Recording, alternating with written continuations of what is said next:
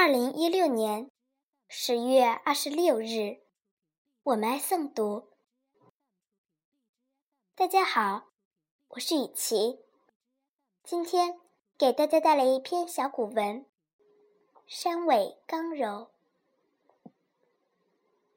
夹岸相映，一边山树参天，一边芦苇点水，山尾朝夕相见。